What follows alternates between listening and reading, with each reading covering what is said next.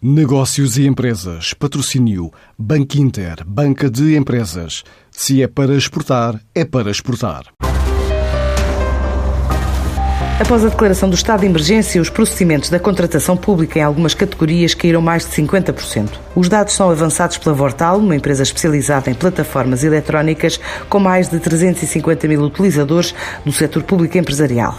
Apesar dos sinais de recuperação a partir dos finais de abril e já incluindo duas semanas de maio, adianta o presidente executivo da empresa, Miguel Sobral. O, período que se seguiu à, declaração do estado de emergência em Portugal fez com que a contratação pública uh, tivesse um, um, um, abrandamento muito significativo, na ordem dos 40% a 50%.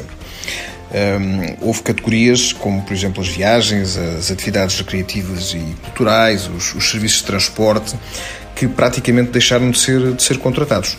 Por outro lado, categorias como a construção, serviços de telecomunicações, equipamentos de proteção e segurança e, e mesmo software verificaram um, um, um aumento uh, durante este período. Portanto, a recuperação tem vindo a acontecer e nas últimas duas semanas, as primeiras duas semanas de maio, a média de consultas lançadas já é equiparável àquilo que tínhamos antes da declaração do estado de emergência. Em termos gerais, a recuperação tem sido transversal, uh, ainda que se continue a notar uma predominância nas categorias relacionadas com o combate à, à pandemia. As artes e os espetáculos lideram as quedas a nível local, apesar da contratação pública a nível municipal ter sido a que menos desacelerou. A contratação pública por parte das autarquias foi a que menos abrandou. E, e, e, foi, portanto, aquela que mais uh, uh, contribuiu para que as pequenas e médias empresas continuassem a ter uh, um, um, algum, alguma regularidade na, no número de oportunidades de negócio que, que iam surgindo. Uh, e, e, portanto, revelou-se claramente um, um, pilar de sustentação da, das economias locais. Uh, as categorias que, que tiveram uma, uma, maior quebra neste, nesta dimensão mais local são claramente aquelas relacionadas com as atividades culturais e recreativas, que estão muito associadas às festas de verão, que acontecem um pouco por todo o país e que estariam claramente a ser tratadas agora A pandemia acabou por dar um empurrão ao mundo digital do comércio e serviços, que esta empresa considera ser uma tendência que veio para ficar, e ajudar a crescer um negócio que teve o auge o ano passado a nível externo e a nível interno, o mês passado concluiu a aquisição da plataforma SafetyGov.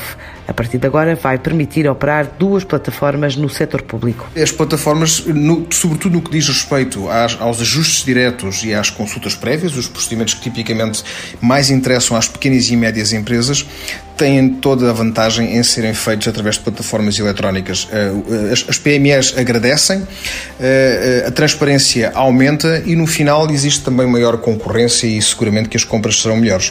Portanto, eu diria que este é um empurrão digital que o país não pode desperdiçar. A Vortal quer continuar a crescer depois da subida de 10% nas vendas do ano passado, à boleia de potenciais clientes, até na Europa e do lançamento de novos serviços. Isto numa altura em que conta com mais de 10 mil entidades públicas e privadas nas soluções que oferece de compras eletrónicas em mais de 10 países.